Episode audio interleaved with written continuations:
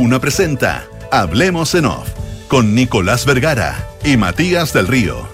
Auspicio de Universidad Andrés Bello, acreditada por seis años en nivel de excelencia. GTD, tecnología para simplificar tu vida. Este verano no te quedes sin auto. Arrienda en mita.cl. AFP Habitat. Digitaliza el área de recursos humanos con Talana. Y en Consorcio te damos el respaldo que necesitas para avanzar en todos tus proyectos. Duna. Sonidos de tu mundo.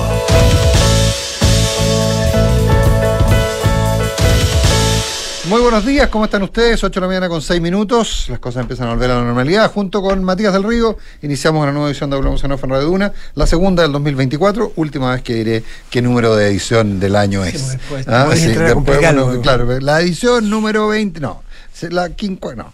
Eh, pero es miércoles 3 de enero. eh, es miércoles 3 de enero. ¿Qué más les ¿Cómo puedo...? estás, Nicolás? Muy buenos días. Buenos días, te distrajiste. ¿Qué, qué veías? ¿Qué te distrajo de la televisión? Me extraía quién eran las personas que estaban en televisión. Sí, siempre, siempre es interesante saber, porque me pasa una cosa terrible. Imágenes. cada día conozco menos a la gente que sale en la tele. En las imágenes de noticias tenemos muchas pantallas, pero Oye, eh, hoy bueno, eh, más temprano Rodrigo Álvarez conversaba con el alcalde de Puente Alto, eh, con, eh, con el alcalde, uy, me- Codina. con Germán Codina, eh, con el alcalde Germán Codina. Y, eh, eh, y se hablaba de la citación Alcocena. Eh, el, alcalde, de hecho, planteaba que respecto al tema, por ejemplo, de una declaración de, de declaración de estado de excepción, él no tenía la misma claridad que tenía respecto a lo del COSENA, que creía que lo de estado de excepción podía ser complejo, eh, pero que era el colmo que el gobierno se hubiera negado a eh, citar al COSENA. Bueno, yo, yo, yo, porque además lo planteaba como una instancia de coordinación, una instancia de coordinación necesaria, que ellos como alcaldes tienen coordinaciones eh, con, eh, con las fuerzas policiales, e- e- etcétera, etcétera, y, eh, y, y que entonces no había, ¿por qué entonces, por qué entonces no existía una coordinación parecida y que el COSENA era una instancia coordinadora? Bueno, si eso fuera así y se interpretara de esa manera, eh, la verdad es que uno podría decir, bueno, está bien, perfecto, tiene, tiene, tiene, tiene toda la razón, ¿por qué no hacerlo? Pero la verdad es que no es así. Eh, no es así. O sea, objetivamente la situación del COSENA, por todo lo que implica, en términos de recuerdos, en términos de lo que, de lo que era en su minuto el COSENA en, eh, en la constitución del 80, etcétera, etcétera, eh, era la verdad que recordemos que ahí estaba radicada la facultad de las Fuerzas Armadas de representar a la autoridad lo que ellos determinaran que era un quiebre democrático, que era una suerte de de facultad de veto a las Fuerzas Armadas respecto a la actividad política. Entonces, pensar que el COSENA es solo una, una institución, una instancia, por llamarlo de alguna manera, eh, de coordinación o administrativa, yo creo que es, es un error, eh, y no entender las implicancias políticas que tiene su situación. Ahora, otra cosa es que no, eh, otra cosa es que no se, no, no, no se cite, digamos. O sea, yo no quiero, no quiero ir al fondo, pero pensar que estamos hablando de que es solo una instancia de coordinación, eh, es es los efectos políticos en la situación del COSENA son fuertes. Tal vez en una élita, tal vez en un porcentaje muy chico, tal vez a la población le dé exactamente lo mismo y por el contrario, a la sea sería positivo para el gobierno citar al COSENA porque daría una señal eh, respecto a cuál es su verdadera vocación sobre el tema, que yo creo que a esta altura nadie puede dudar demasiado de ella, pero, pero siempre existen suspicacias. Eh, pero, pero insisto, plantear que esto es solo una instancia de coordinación es un error. Es una aquí hay un, un trasfondo político muy fuerte. hay un que me extraña que desde me- un simbolismo en adelante. un, claro, un simbolismo brutal, pero, pero que un simbolismo que las actuales autoridades podrían usar en su favor. Eh, hay, una carta hoy día del alcalde, hay una carta, de la carta del, del- Una de las grandes diferencias de la original constitución vigente y la actual, que es la misma en, el- en la famosa constitución del 80, pero mm, bastantes veces modificada, es que en el origen el COSENA se autoconvocaba. Sí, claro, no, no, no. Por, por, a ver, si lo que pasa es que lo que queda. Hoy lo día que la queda gracia es que la democracia lo puede convocar. Lo que, claro, lo que pasa es que queda solo el título de la canción. Pero el título de la canción es re malo, pues, Mateo. O sea, Estoy de acuerdo. El título de la canción es re malo. Para dar todos los antecedentes, Pero para mira, que la gente no diga de qué están hablando tus señores. Claro, Carlos Cuadrado Prats, alcalde de Huechuraba, eh, manda una carta hoy día al del Mercurio y me permito leer el último párrafo, que, que yo creo que es el que el que a mí me... me- eh, eh, eh, o sea, por un lado, le- mm, respecto del, del alcalde Codina, no, esto no es una sola instancia de coordinación, pero por otro lado, una instancia política que podría ser aprovechable. ¿Qué es lo que dice Carlos Cuadrado? Porque la carta, el título es muy subjetivo muy sugestivo, solo en la unidad está la victoria. Y dice varias cosas, la seguridad es una política de Estado, y una oportunidad mediática para populistas de derecha,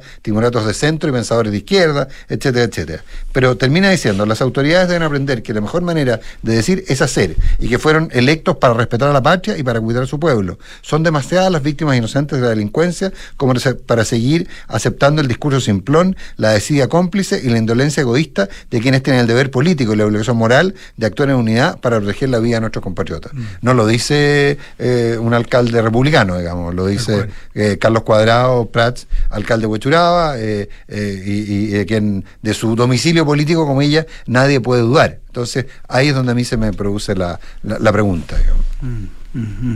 Claro, que eh, alguien podría preguntarse por qué estamos hablando de domicilios políticos cuando se trata de la seguridad, cuando van seis eh, homicidios en lo que va del año.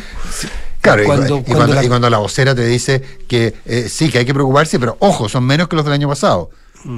¿Menos en qué contexto? No, pero primero se le ha dicho que estamos en una crisis de seguridad enorme. Y, y la que la sufren en primer orden son las autoridades locales y los alcaldes en esto son, son bien importantes de tomar en cuenta. Y ayer vimos que hubo alcaldes que fueron a la moneda a solicitar el 2% constitucional para poder eh, obtener recursos y atraer más, más personas, más, más yo, vehículos, tecnología, para hacerle frente. El, el crimen organizado tiene muchos recursos. El crimen organizado, eh, como no cumple con la ley, sino que más bien opera por el mercado, si se quiere, ¿no? Hace lo que puede, lo que quiere y lo que estima conveniente, compra los armamentos que quiere, compra los instrumentos que quiere, obtiene los autos que quiere robándolos probablemente, entonces es una competencia súper desleal con las policías. Y los municipios dicen, bueno, denme herramientas para poder hacer algo más. Eh, ir al COSENA, ir a traer a la palestra eh, términos, conceptos que en su momento efectivamente fueron muy complejos y muy y que por suerte la democracia los superó porque en su origen claro tenían otra otra connotación eh, traerlos a la palestra hoy día al COSENA como si fuese un regreso a la dictadura es un error infantil, es un error, mm, un error de principiante. Eh, no se desconoce el simbolismo, como dices tú, pero, pero más importante hoy día es demostrar que las herramientas que tiene la democracia son para usarlas, para usarlas en beneficio de la ciudadanía y para usarlas en momentos excepcionales. Y hoy pasan esas tres cosas. Hay un momento de excepcionalidad, hoy hay un momento en que hay que frenar esa curva de alza, porque lo que hay que evitar es el control territorial de estas bandas. Porque si no te ganan, cuando te ganan espacio es muy difícil hacerlas retroceder. Así que es parte de lo que, de lo que se está conversando. Y hay un frente bien amplio de alcaldes de distintos sectores, como dijiste tú, en que Sí. están pidiendo desesperadamente acciones de que vayan más allá, de todo tipo, desde Sí. el 2%, desde el COSENA, desde, desde en De los estados de excepción. estados de excepción. No sé cuál tendrá o no tendrá razón, pero tomemos en cuenta que vienen de distintos sectores políticos porque ellos están en el día a día con sus vecinos y se los hacen sentir como necesario. 8 de la mañana, 14 minutos. Presenta a nuestra entrevistada. Estamos ya con la, Sí. con la presidenta de la Sociedad Fomento Fabril, Rosario Navarro. Voy a poner los audífonos, Rosario. Muy buenos días, gracias por recibir el llamado de Radio Dura. ¿Cómo estás? Muy bien, Nicolás y Matías, feliz año. ¿Cómo están ustedes? Igualmente. Bien, pues aquí. igualmente, Aquí estamos. Muy bien, muy bien. ¿Cómo parte el año Se- para el se gre- para se les los- oye bien. Sí, Gracias. pues con ganas. ¿Cómo, ¿Cómo parte este año? ¿Cuáles son las señales que toman ustedes como más positivas para este año, donde debiera retomarse la senda de, porque no vamos a decir que va a haber mucho crecimiento, pero por lo menos se espera que sea el fin de un ciclo. ¿Dónde están para ustedes esas señales? ¿Cómo está, pues? Qué buena su pregunta. La verdad es que hoy día, siendo 3 de enero, eh, creo que hay un consenso y una buena noticia es que al menos estamos todos de acuerdo que hay que recuperar la senda del crecimiento. Eso por lo menos yo lo tomo siempre, me declaro una optimista racional, pero cuando ya hay un consenso en el sector político, en los gremios empresariales, en la misma ciudadanía que el crecimiento es la vía para recaudar más, para generar más recursos, para tener mejores empleos, para que a la larga aumenten las remuneraciones, yo creo que hay que tomarlo como una buena noticia. ¿Y, se puede sacar esa hemos empezado a tener hartas acciones concretas. Hemos como usted sabe, ayer publicado un documento en conjunto con la CPC, estamos recorriendo y teniendo reuniones con los distintos partidos políticos, así que partiendo el año con muchas ganas y también con harto foco. Ahora, pero en, e, bueno, yo creo, eh, Rosario, te habla Nicolás Vergara. Eh, ahora, eh, Hola, Nicolás. Eh, para ver, pero en, ese sentido, tú mencionas a, la, a tú mencionas el documento de la CPC, pero ayer la ministra Camila Vallejo, al referirse a ese documento, dice eh, empresas, empresarios, gente de alta renta deben pagar los gastos prioritarios que busca financiar el Ministerio de Hacienda. Eh, eh, porque son gente que hoy día, teniendo altos ingresos, hacen ilusión tributaria y no paga sus impuestos. Esto cuando se le pide un comentario respecto a la propuesta de la CPC. entonces, daría la impresión que, que, que sí, se está conversando con mucha gente, pero la recepción no es tan óptima, daría la impresión. Mire, nosotros en el documento que estamos proponiendo eh, hay mensajes bien importantes que yo creo que hay que aclarar. Uno es que no se está proponiendo en ningún caso subir impuestos a las personas. Eh, creemos que fueron las críticas que hizo ayer la ministra Vallejo. Fiscal, ¿Ah? Que fueron las críticas que hizo ayer la ministra. Yo, yo no leí, no leí, a lo mejor la, ministra Vallejo no se ha leído el documento, eh, pero si usted lo revisa en profundidad, no se está proponiendo en ninguna parte subir los impuestos a las personas. Eh, sí, creemos que el impacto fiscal que genera la, baja, la baja de la tasa de impuestos eh, totales de un 44 a un 35, que es, lo que sí se está proponiendo en, en nuestro documento, puede ser compensada por algunas vías. O sea, Efectivamente, nosotros estamos proponiendo una baja en la tasa general de impuestos, bajar el, el, el, impuesto de primera categoría del 27 al 23, que es algo que también el ministro en su propuesta ha declarado, que Chile tiene un impuesto de primera categoría súper alto en comparación con la OCDE, eh, y además con nuestros países vecinos, que es donde está viniendo a invertir mucha gente en estas nuevas economías, donde Chile está siendo sindicado como un país privilegiado en materias primas ya sea el cobre, el litio, eh, el potencial de hidrógeno verde, lo que está pasando en la transición energética. Entonces, tenemos que poner eh, foco en cuáles son los mecanismos que van a permitir que lleguen más empresas, que se generen mayores inversiones y que a la larga, cuando tú tienes eh, este tipo de incentivos, se puede generar recaudación que más amplia y más alta que la que tenemos hoy día. Pero ahí llegamos al, centro del tema, porque eh, eh, pues básicamente, ¿qué mejor forma de recaudar más que crecer más, ¿no es cierto? Eh, Lo dijo el mismo documento de Marfan. El, documento, sí, no, y el documento de Marfan también habla, de ampliar la base tributaria. O sea, tampoco habría, tampoco hay que escandalizarse demasiado porque una, una comisión citada por, por el propio gobierno, digamos, establece la necesidad de aumentar la base tributaria. Pero, pero independiente, independiente. Pero hoy día usted sabe que las condiciones, las personas, lo que estamos viviendo post pandemia, la crisis que hemos venido arrastrando, no sé si están, eh, como dice el dicho popular, los bollos para meterlo al horno. Pero, pero efectivamente, lo menciona la Comisión Marfan, lo, lo mencionan en todos los estudios de brecha con la OCDE, pero hoy día yo diría que lo principal es entender que nosotros no estamos haciendo una propuesta que pretenda subir los impuestos a las personas. Lo que pasa es que ahí, ahí eh, probablemente está, eh, Rosario, perdón, ahí está probablemente la gran diferencia. Eh, hay un sector, el que usted representa eventualmente, que plantea que la mejor forma de mejorar la recaudación fiscal y financiar los gastos, los gastos a futuro, los gastos permanentes, es con crecimiento. y, y hay una lógica también muy, muy instalada en, una, en importantes sectores, sobre todo políticos y marginalmente económicos, que sostienen que sí, que eso es teóricamente posible, pero que dadas las urgencias, eh, no hay tiempo para llegar a eso y que por lo tanto lo que hay que hacer es aumentar la recaudación por la vía de aumentar impuestos, aumentar cotizaciones previsionales, etcétera, etcétera, etcétera, y que eso y que en el fondo ese es el camino. Entonces, este, este, supuesto que, usted planteaba eh, de que estamos todos de acuerdo en el crecimiento, a la hora, en la necesidad del crecimiento, a la hora de ponerlo eh, sobre la mesa, daría la impresión que, por ejemplo, la propuesta de pacto fiscal del gobierno no lo, no lo considera como una realidad. La verdad es que si usted revisa la propuesta que propone el gobierno, también hay otro tipo de mecanismos. O sea, la, la mayor recaudación vía crecimiento es uno. Segundo, mayor eficiencia del sector público, del aparato estatal.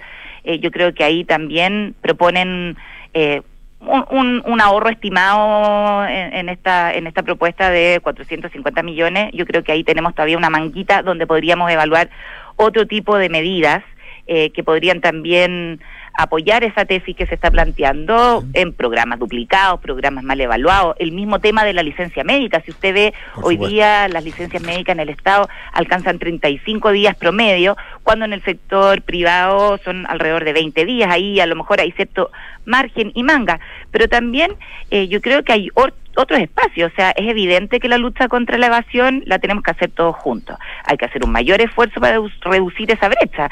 Eh, de las personas que cumplen sus obligaciones tributarias con las que no están cumpliendo sus obligaciones tributarias.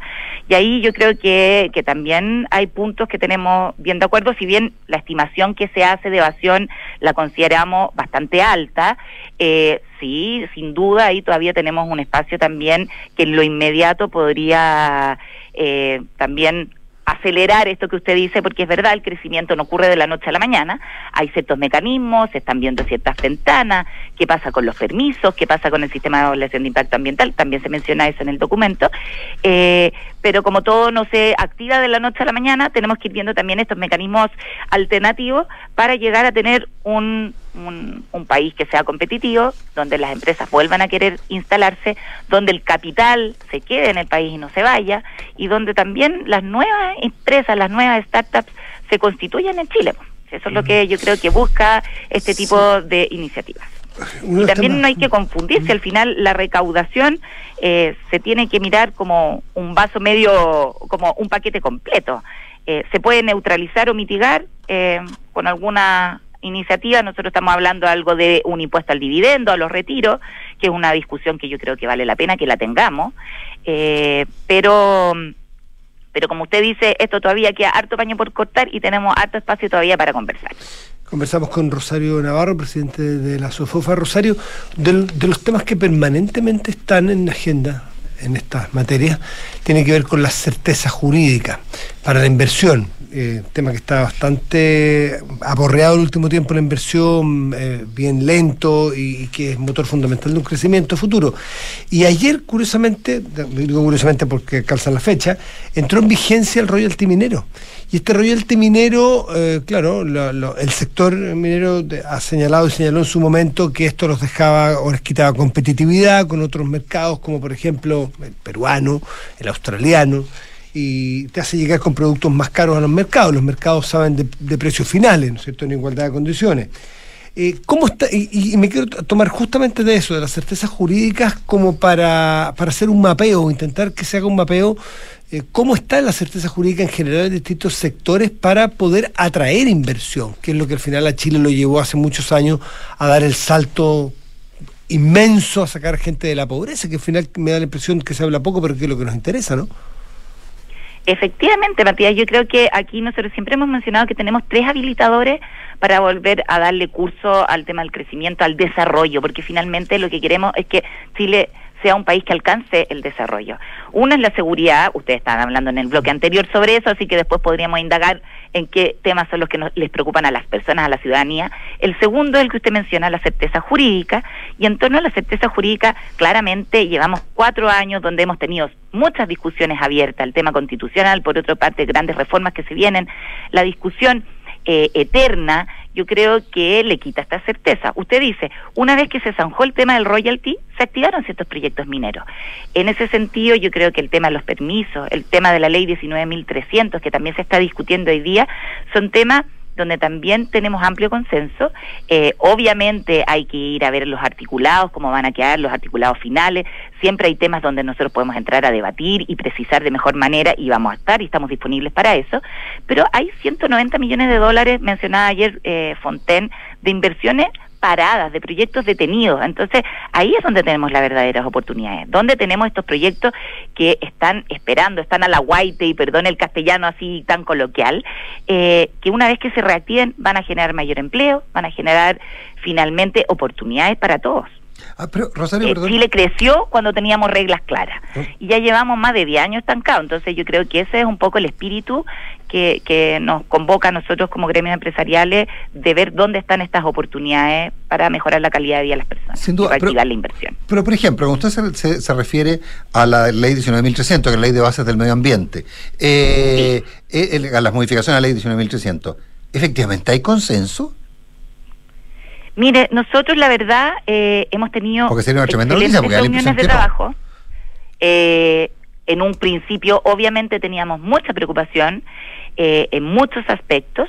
Todavía tenemos bastantes preocupaciones. Yo le decir, oiga, si no hay que ser ingenuo aquí, hay, hay medidas, no sé, vinculadas a temas muy puntuales que tienen que ver con las consultas tempranas, cuán vinculantes son, eh, y en ese sentido yo creo que todavía hay espacio para seguir conversando y debatiendo, pero claramente tenemos grandes avances. O sea, cuando tú ves eh, todas las reuniones que se han sostenido, eh, el trabajo con la seriedad que se ha enfrentado, nosotros tenemos mesas técnicas aquí eh, que están siempre muy disponibles para estar trabajando en estos temas. Y la verdad es que, como le digo, yo creo que tenemos una oportunidad única, una ventanita única eh, en tema de que lo mismo que está diciendo el presidente, nosotros lo que queremos que se logre es que se reduzcan los tiempos de tramitación de proyectos, que se, de alguna manera se robustezcan eh, los sistemas de evaluación ambiental, que tengamos unificados criterios a, a- la hora de, evaluar proyectos, que haya poca discrecionalidad, eh, y esto generalmente se logra cuando llega ya a acuerdos, y esto va a traer a la larga fomento a las exportaciones y muchas otras eh, incentivos para que se No, desarrolle y, la y so- sobre todo la necesaria inversión. Respecto a la inversión, para cerrar, eh, Rosario, eh, en, en el programa del Frente Amplio, en toda la discusión, eh, el- la palabra crecimiento no, no estaba, el crecimiento e inversión prácticamente no estaban, no estaban presentes. Y sí, sí se hablaba mucho de redistribución. Usted al principio nos decía que, que había consenso. ¿Hay un consenso en que la redistribución viene después del crecimiento y la inversión o para eso falta? Yo creo que hay bastante consenso en eso. ¿Sí? No solo en las autoridades, yo diría en la ciudadanía. Eh, hace algunos años usted preguntaba sobre crecimiento y a nadie le interesaba la palabra crecimiento. Eh, después de una economía de años que hemos estado como economía chilena bastante alicaído, estancado, donde no se registra el crecimiento, yo creo que al verse golpeada directamente las personas, los empleos, eh, donde hay menos oportunidades, el tema empezó a estar de vuelta en la mesa. No sé si se dice como crecimiento, si usted va en la calle, yo no sé si la gente le responde, sí, el crecimiento es lo más importante, pero sí eh, lo que se entiende en torno al crecimiento, inversión, generación de empleo, el desarrollo. Cuando tú hablas del desarrollo, el desarrollo es imposible que exista si no hay crecimiento.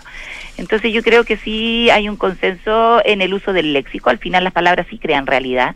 Eh, obviamente también yo quiero decir, tal vez a veces los gremios empresariales hablamos más que en complejo, hablamos en difícil, hablamos del PIB per cápita y no logramos traducir esto en un lenguaje que sea cercano y que sea comprensible por una ciudadanía.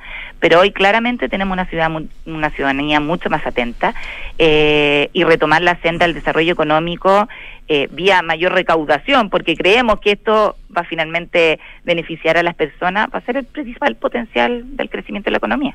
Rosario Navarro. Eso sí, fijándose en lo que usted nos dijo, po, en la seguridad, en la certeza jurídica, en mayor eficiencia del Estado eh, y donde nosotros los empresarios también podemos poner un granito desarrollando industrias que sean sostenibles en el tiempo. Rosario Navarro, Gracias, Rosario.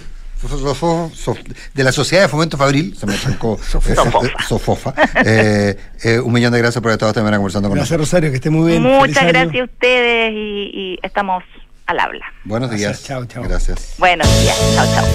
829.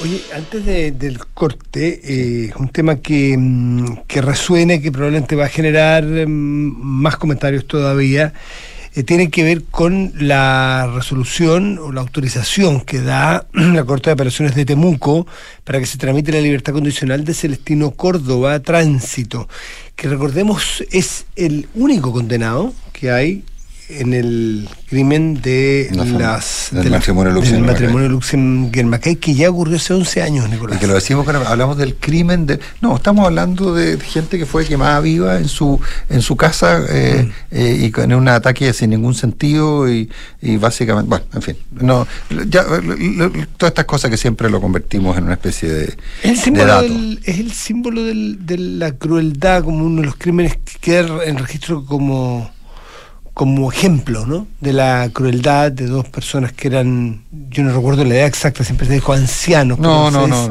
No eran exactamente ancianos, pero era gente mayor.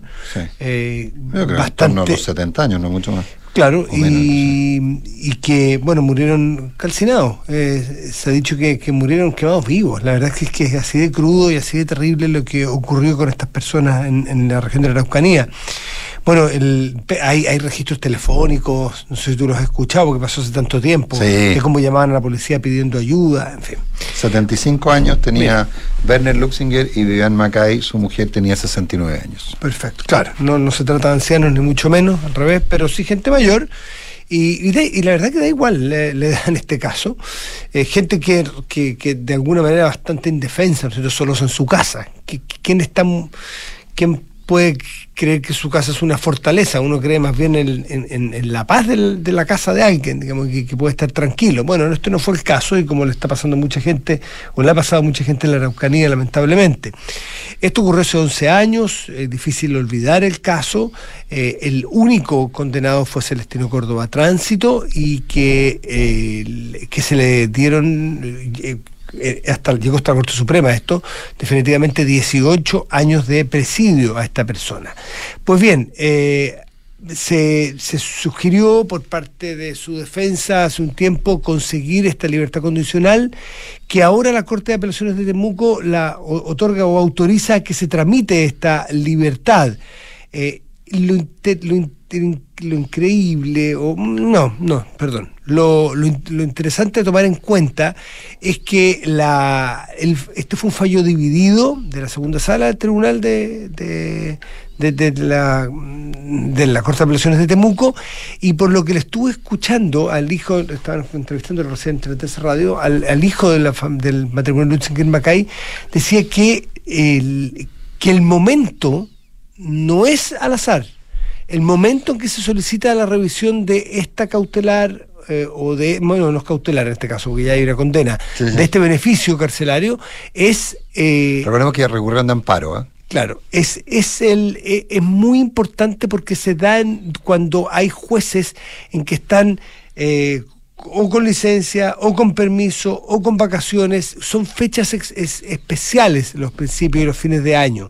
Y que se consiguió, decía el hijo de la, de la pareja Lutzinger Macay, se consiguió y se esperó que la conformación de esta sala fuese una conformación de jueces suplentes. Entiendo que dos de los tres. Con lo cual eran más, buscaron jueces o la conformación de una sala. Esto es muy antiguo, buscar la conformación Sí, de las salas. buscar sala, Eh, claro. De la época anterior a la reforma procesal penal, incluso era como la, la triquiñuela y el truco clásico de los abogados que se conocían los pasillos, cómo iban a estar conformadas las distintas salas para ver los momentos exactos donde se apelaban distintas causas. Bueno, aquí se utilizó, según, según eh, Lutzinger, se utilizó esa misma estrategia para conseguir una sala conformada eh, por personas que estuvieran a priori eh, en favor de una libertad de este tipo y la consiguió para Celestino Córdoba. Cuando se cumplen 11 de los 18 años, él recordemos que está en un régimen de semicerrado, en Vilcún, no es una cárcel exactamente. Claro. Él, hay, hay algunos indicios de los organismos técnicos que indican que él eh, se, se ha ha ido mejorando respecto de sus espacios de reinserción, lo que no quiere decir que esté totalmente reinsertado ni recuperado. Y hay otros elementos que no son técnicos, sino que son objetivos. Él nunca ha reconocido, Celestino Córdoba, nunca ha reconocido la, la autoría de- del, del crimen y nunca ha, bueno, con entonces es imposible que él jamás pida perdón por lo que ha hecho. Si no ha reconocido la empatice, empatice con la familia de las víctimas, etcétera. Claro. Lo que se pide como requisito. Exactamente. Esto lo decía el propio hijo de los Lutzinger, eh, Mackay, jamás ha recibido. Es más, dice que cuando estuvo en el juicio, cuando estaba en, las en las. eh, eh, ahí en, frente a los tribunales, él más bien tenía una mirada hostil, una mirada agresiva, al menos así lo sentía el hijo de las víctimas, hacia su persona. Jamás un, un, un gesto de empatía, como dices tú, alguien que perdió a sus dos padres en las condiciones que ya narramos. Entonces, eh, y lo que hablábamos afuera, pensar que, bueno, esto va a pasar tarde o temprano, pensar que estas personas se pueden encontrar en la calle con Celestino Córdoba, eh, esto va a pasar, porque cuando se cumpla la pena es la pena dada por la justicia. Pero, pero hay, mm, por, ejemplo, organismos de la y, entidades de la Araucanía que hacen eh, hincapié en la, en la poco, el poco sentido de realidad de estos jueces respecto de lo que está pasando y que poca conexión con la ciudadanía y con los y, con la actualidad de lo que está pasando, que alguien que ha generado un hecho de violencia de ese tipo, que tenga un beneficio de esta magnitud en estas condiciones, cuando no ha reconocido la autoridad del hecho, o ni tampoco mostrar empatía con las víctimas o con la hija de las víctimas, porque como dijo él, porque las víctimas, lo dijo su propio hijo, perdonen la crudeza, con las, aquí no se trata de víctima victimario, o de, perdón, de victimario a víctima, porque los victimarios están, pero las víctimas están en el cementerio. Lo dijo el propio hijo. Eh, entonces, como diciendo, a mis padres no les, no les van a ir a pedir que conversen, porque ya no conversan, ni siquiera con sus hijos. Eh, es bien poco conectada en realidad con, lo que ocurre, ¿no? Dar un, en estas condiciones una, una libertad condicional al machi Celestino Cortés. Claro, recordemos que en todo caso, y es la, discusión que se plantea en, otro, en otra sede, digamos, el punto es que cumplía la mitad de la sentencia, si se, si se cumplen determinados requisitos, se pueden acoger a beneficios. Eh, beneficios que ya tiene muchos de ellos mm. eh, Celestino Córdoba. Recordemos que Celestino Córdoba además está facultado para salir una vez, un par de veces al año a su regua, hacer sus ceremonias religiosas mm religiosa, ah, eh, eh, etcétera. O sea, la verdad es que, es que ha recibido sin duda una, una serie de beneficios indudables el eh, Celestino Córdoba. Em, es lo que es. 8.36.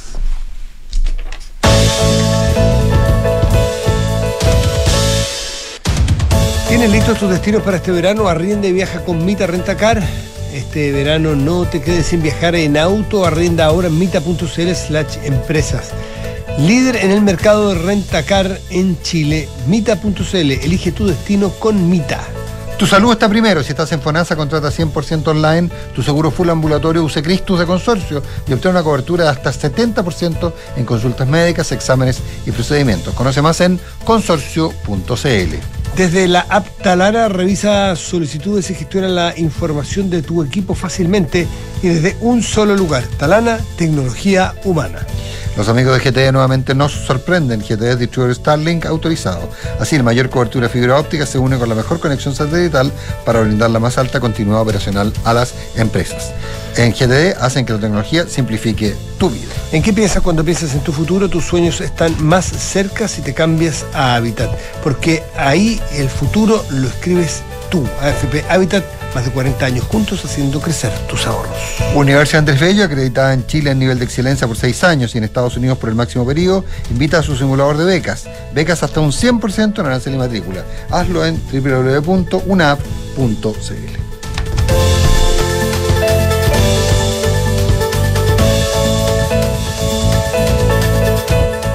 Nuestros usuarios podrían llenar nueve veces el Estadio Nacional. Talana es la plataforma de recursos humanos más descargada y mejor valorada de Chile, con más de 5.500 clientes y más de 400.000 usuarios.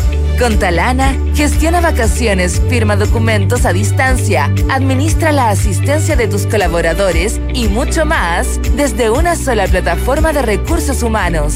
Conoce más en talana.com. Somos GTD y sabemos que cada empresa, sin importar su tamaño, tiene múltiples necesidades. Por eso, diseñamos soluciones que se adapten a sus desafíos y, por sobre todo, que nos permitan poner nuestra tecnología al servicio de cada una de sus metas. En GTD, creemos en las empresas y las acompañamos día a día, porque en el camino hacia el éxito vamos juntos. GTD. Hacemos que la tecnología simplifique tu vida. En Mita Rentacar y Leasing Operativo somos mucho más que autos para disfrutar. Somos mucho más que flotas para las industrias que mueven el país. Somos servicio de excelencia y seguridad. Somos innovación y cuidado por el medio ambiente. Además, en Mita somos referentes en la movilidad para empresas de norte a sur, como también para las personas que hacen de su vida un constante movimiento. Mita Rentacar y Leasing Operativo. Elige tu destino. Nosotros te llevamos. Visítanos en mita.cl. ¿En qué piensas cuando piensas en el futuro? Quizás te imaginas descansando en el campo o haciendo ese viaje que siempre soñaste. Esos sueños están más cerca si te cambias a Habitat, porque somos la AFP número uno en rentabilidad en todos los fondos desde el inicio de los multifondos. En Habitat, el futuro lo escribes tú. Cámbiate en afphabitat.cl. AFP Habitat, más de 40 años juntos haciendo crecer tus ahorros. La rentabilidad de la cuota de todos los fondos entre el 27 de septiembre de 2002 hasta el 4 de agosto de 2023. La rentabilidad es variable por lo que nada garantiza que las rentabilidades pasadas se repitan en el futuro. Infórmese sobre la rentabilidad de su fondo de pensiones, las comisiones y la calidad de servicio de las AFP en el sitio web de la Superintendencia de Pensiones www.spensiones.cl. Derecho en Universidad Andrés Bello, acreditada por cinco años por la Agencia Acreditadora de Chile y la Agencia Internacional CONAED de México. Más de 30 años formando abogados y abogadas comprometidos en aras a la reducción de la desigualdad, la justicia y el fortalecimiento de las instituciones. Entregamos una experiencia educacional integradora para un mundo globalizado a través de cursos intensivos y pasantías en universidades extranjeras. Derecho, nueva sede, Campus Casona de las Condes. Infórmate en www.unab.cl. ¿Quieres tener una buena salud siempre? Si estás en INSAPRE o FONASA, contrata 100% online tu seguro full ambulatorio Consorcio UC Cristus y obtén una cobertura de hasta un 70% en consultas médicas, exámenes y procedimientos ambulatorios. Porque son tus sueños y esto se trata de ti. En Consorcio tienes tu banco, tu seguro y todo para que tu vida sea más simple. Contrata tu seguro de salud en consorcio.cl. El riesgo es cubierto por Consorcio Seguros Vida. Esta información representa un resumen de las coberturas. Más información de las características y condiciones de este seguro en consorcio.cl o en cmfchile.cl. Hablemos en off. Nicolás Vergara y Matías del Río están en Duna. 8 de la mañana con 41 minutos. Eh, por Dios que es complicado cuando los conflictos internacionales eh, Se llegan importan. a... ¿Ah? Se importan. Se importan o, o se exportan. Bueno, Y más difícil es que cuando es dentro de una misma comunidad, como ocurre en Chile. Sí, po, o sea, dos comunidades. Perdón, de un, de un- de un No. grupo, no una comunidad. Dos comunidades en un grupo político, en el caso del Partido Comunista. El Partido Comunista, sí, pues, claro, Mm. exacto. Esto nos referimos a las declaraciones de Daniel Jadwe, que a ver, no las tengo, estaba buscando, no encuentro las declaraciones exactas, tú las, de- las puedes tener más claras, Matías, pero que él dice que Sí, es sí, sí. incompatible ser comunista y ser, y ser judío. Ser, bájale, se me corrió justo la vez. Ser judío parte de una concepción que tiene que ver con la concepción supremacista de ser parte del pueblo elegido. Entonces, si ya eres parte de un pueblo elegido, no crees en la igualdad de todos los seres humanos ante nada, ¿no? Bueno, aquí estamos ante una ideología que yo creo que es lo más nazi que he visto en mi vida. Daniel Jadwe, eh, alcalde de Recoleta. A lo cual, inmediatamente, muchas personas eh, se reaccionaron y lo que ha hecho más noticia es la reacción de compañeros de partido de, él, como la diputada Carmen Hertz y el arquitecto Miguel Launer, que han hecho, que han escrito cartas reaccionando a las palabras de Jadwe, pidiéndole que se retracte, pidiéndole que retire lo dicho, porque en definitiva eh, lo, que, lo que les está diciendo es que es imposible ser judío y ser de izquierda. A lo cual han reaccionado, no sé, eh, Ricardo o sea, muchísimas personas que todos conocemos, eh, y desconocer la. o sea, ser judío y, no creer en la posibilidad de igualdad son dos cosas que para Jadwe son incompatibles, pero para muchas personas eh, que son eh, judíos que pertenecen a la comunidad es una falta de respeto y es, un, es, negarle la posibilidad de, de ellos creer lo que ellos piensen, más allá de su origen o de su pertenencia a un determinado grupo. Eh, es demasiado, a juicio de ellos, y creo que a juicio del sentido común, es demasiado llevar las cosas a su extremo y, y ser demasiado absoluto, eh, como suele ser Jado en su juicio, pero aquí toca fibras muy sensibles en el partido. Incluso el propio presidente del partido ha tenido que salir a pedir que conversen entre ellos. ¿Viste tú que Lautaro Claro, Carmona pero, salió... pero, pero decir, conversen entre ellos y después, y la respuesta de Jadwe es bastante simplista, dice, no, si no me refería a ustedes. Pero por. Entonces, favor. ¿a quién? ¿A, a quién? O sea, a ver, ¿se puede dejar de ser judío? O sea, lo, lo que, lo que plantea eventualmente Jadwe es que eh, si tú te reconoces judío, eres supremacista y todo lo demás.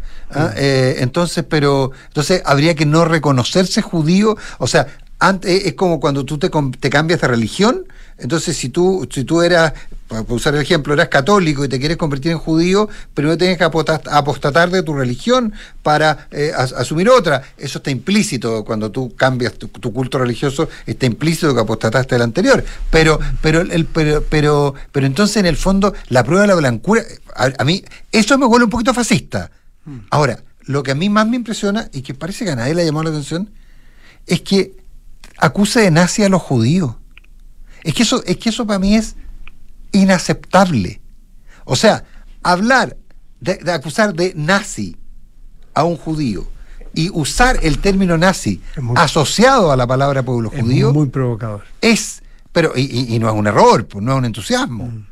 O sea, es algo definitivo ese, ese, ese para mí, es, para mí es lo más, lo más fuerte de todo. Independiente de las querellas entre Carmen Hertz y Miguel Launer eh, y el que se recuerde a don Alejandro Lipschutz, que se recuerde a, a Volodya.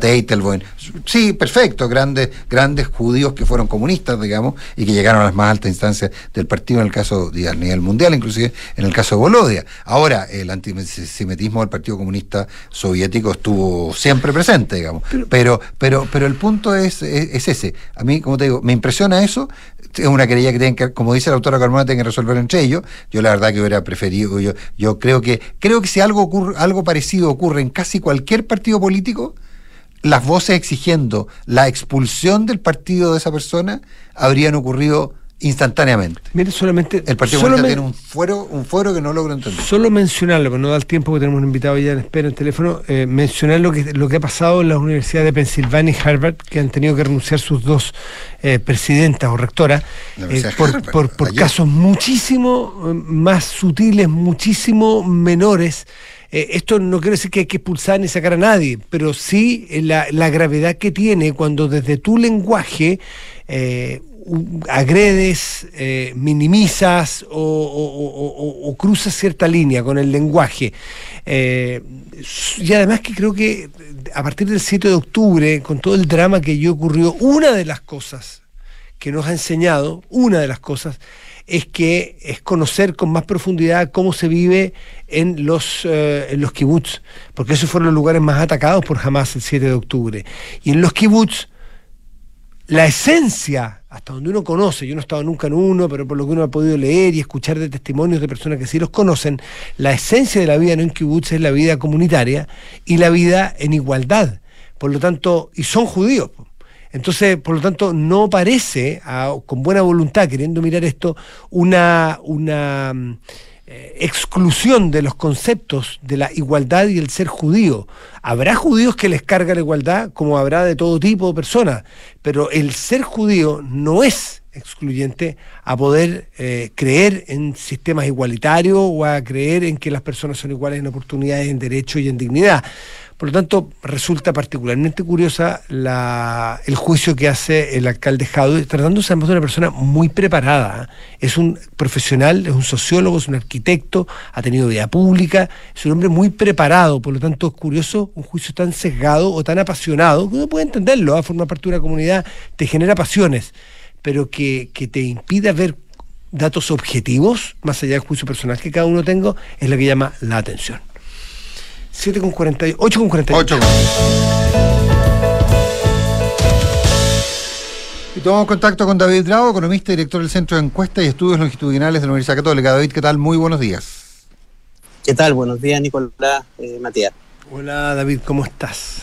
Eh, a ver, eh, bueno, en el, en, el, en el, último tiempo tú has, eh, has, aparecido en el centro de la polémica, podríamos decir, a partir de, tu trabajo sobre tasas de reemplazo, eh, en que consideraba varios factores, entre ellos eh, el, número de años realmente cotizados y la discusión sobre si era sobre la pensión debía calcularse sobre la última renta, el promedio de los últimos 10 años o el promedio de la vida laboral, eh, para determinar efectivamente cuáles eran las tasas de reemplazo. Pero hay muchas discusiones en, esa, en esa dirección que, desde la perspectiva de, los estudios longitudinales empiezan a mostrar evidencia. Eh, vemos la discusión que se plantea hoy día eh, a partir de la reforma previsional sobre un eventual aumento de la base tributaria, eh, la discusión sobre si los empresarios pidieron que les hubieran impuesto a la gente y se lo bajaran a ellos. bueno, en ese sentido, en términos de, de, de, de la mirada más amplia, ¿cómo se ve, cómo se ven estas realidades? Sí, bueno, bien amplio el tema. Eh, lo que simplemente a modo de, reflexión inicial por el tema de las tasas de reemplazo, eh, este es un tema antiguo cuando estuve a cargo de la Comisión de Pensiones en 2014-2015, eh, y, ya, y antes de eso también, pero en ese minuto pedimos mucha información que no, no había estado disponible en, la, en el debate. ¿no? Mucha información sobre la, sobre el historial de cotizaciones de las personas. Eh, y, e incluso para desarrollar el trabajo de la comisión y hacer el diagnóstico, eh, es información que no, no, tuvimos a la vista. Eh, y pudimos solamente trabajar con, con, datos referidos a los últimos 10 años de cotizaciones, en lo que ya era un avance, porque lo que típicamente se ha usado es información eh, cuando se caracteriza una persona se sabía el número de cotizaciones, pero no se sabía exactamente cuánto, cuál era su historial detrás eh, y, su historial laboral. Entonces, cuando comparamos la pensión con la remuneración, eh, no, no, teníamos opción en general los, los gobiernos, cuando habían presentado su reforma, habían estado usando comparaciones de pensiones con el último salario, o con el último año, eh, no teniendo muy claro exactamente a qué se referían con eso. Eh, y lo que hicimos fue, en este trabajo, fue más bien poner datos que, que cuentan una historia un poco más, un poco más complicada, un poco más larga. ¿ah? Eh, y, es un poco parte del trabajo que por lo menos yo he tenido de, ponerle datos a, las discusiones. En, en, esa dimensión iba, porque lo que ustedes hacen finalmente es encontrar datos que teóricamente no estaban disponibles a través de las propias administradoras de fondos de pensiones, a partir de, las informaciones de, los entiendo que de, distintas, de distintas instituciones, pero ese trabajo se hace para un poco entender el país en el que estamos. ¿Se hace ese trabajo? Hoy día, ¿los datos están disponibles o hay que hacer una, una suerte de arqueología como la que hicieron ustedes? No, yo tuve que hacer esa arqueología, eh, ir a AFP por AFP juntando información, firmando convenios de confidencialidad, eh, porque cuando eh, en distintas oportunidades, aquí hablo a título personal, incluso como presidente de la comisión en el 2014-2015, cuando pedimos estos datos, a la superintendencia de pensiones nos decían que esos datos no estaban disponibles. Lo cual es extraño, ¿cierto? Porque nunca han estado disponibles. Eh, y cuando el gobierno presentó su proyecto en noviembre del 2022, la primera cosa que hicimos junto con un grupo de centro fue pedir de nuevo la información disponible que está detrás. Eh, pero bueno, eh, entendemos que ahora a partir de este trabajo, eh, y supongo que la Superintendencia de Pensiones va a poder ahora pedir esta información porque es evidente que está disponible, eh, nosotros lo hicimos a partir de una muestra del 15% de los afiliados. Ahora, es un poco aburrido estar hablando de la metodología, ¿cierto? Pero la verdad de las cosas es que los datos cuentan una historia.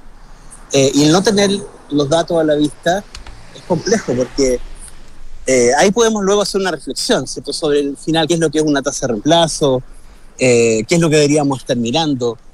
Eh, pero yo creo que tenemos que acostumbrarnos a mirar más los datos. Por ejemplo, en la discusión sobre pensiones, el leitmotiv de, por lo menos, la reforma del gobierno ha sido que necesitamos aumentar las pensiones hoy día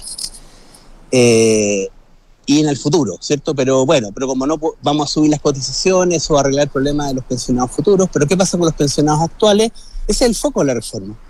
Mm. Sin embargo, eh, ese foco está ahí, aun cuando ahora tenemos la PGU, han habido cambios importantes eh, en el sistema. Y es como que no nos hemos, eh, no, no hemos tenido a la vista un nuevo diagnóstico del sistema. Y cuando a partir de este trabajo lo que uno ve es que los pensionados actuales y los pensionados de los próximos 5 años, 20, 40, 60, eh, en realidad los más preocupantes son todos los que vienen. Eh, su situación es relativamente más precaria. Entonces, eh, hagamos una reforma de pensiones sobre la base de evidencia, de datos, eh, para poder sustentar eh, afirmaciones e instrumentos, medidas, ¿no? David, en los minutos que nos quedan, me interesa mucho tu mirada sobre el proceso censal que parte ahora en marzo, porque los censos son la base de, sobre todo las personas que trabajan con encuestas y datos, son base fundamental, son desde dónde sale probablemente toda la, eh, todos los trabajos posteriores en tantísimas materias. Está bien planteado porque antes era un tema indudable, pero las últimas veces sí hubo dudas respecto a los censos, las metodologías, las innovaciones que se hacen en este proceso censal. ¿Qué parte? ¿Qué te parece a ti cómo está esbozado? Eh, sí, está bien. Es muy importante un censo, es importante para...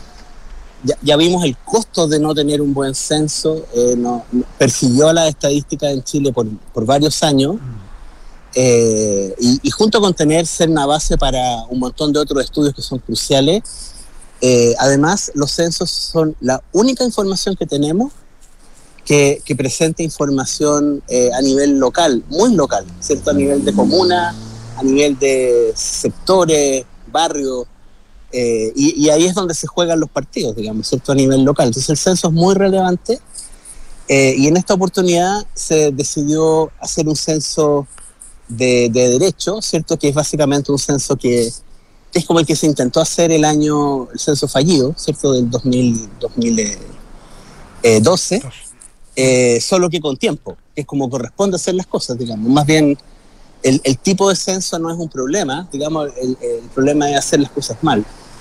Eh, y, y en ese sentido, lo que había ahora ha sido un trabajo más largo, preparatorio desde el censo del 2017, que fue un censo abreviado. Así es que es sumamente importante este proceso que viene y es clave también, creo yo, para el fortalecimiento del INE, que lo tenemos ahí todavía eh, en una reforma que está pendiente en el Congreso hace mucho tiempo. David Bravo, eh, economista y director del Centro de Encuestas y Estudios Longitudinales de la Universidad Católica. Muchas gracias por estar con nosotros, David. Gracias a usted. Gracias, David. Buenos días. David era, estaba programado que estuviera en el estudio, tuvo una, una un dificultad, problema, así que por eso que tuvimos que, que contactarnos, digamos, de esta manera. Nos vamos ya. Nos vamos. Nos reencontramos mañana. Que tengan buen día. Buenos días. Chao, chao.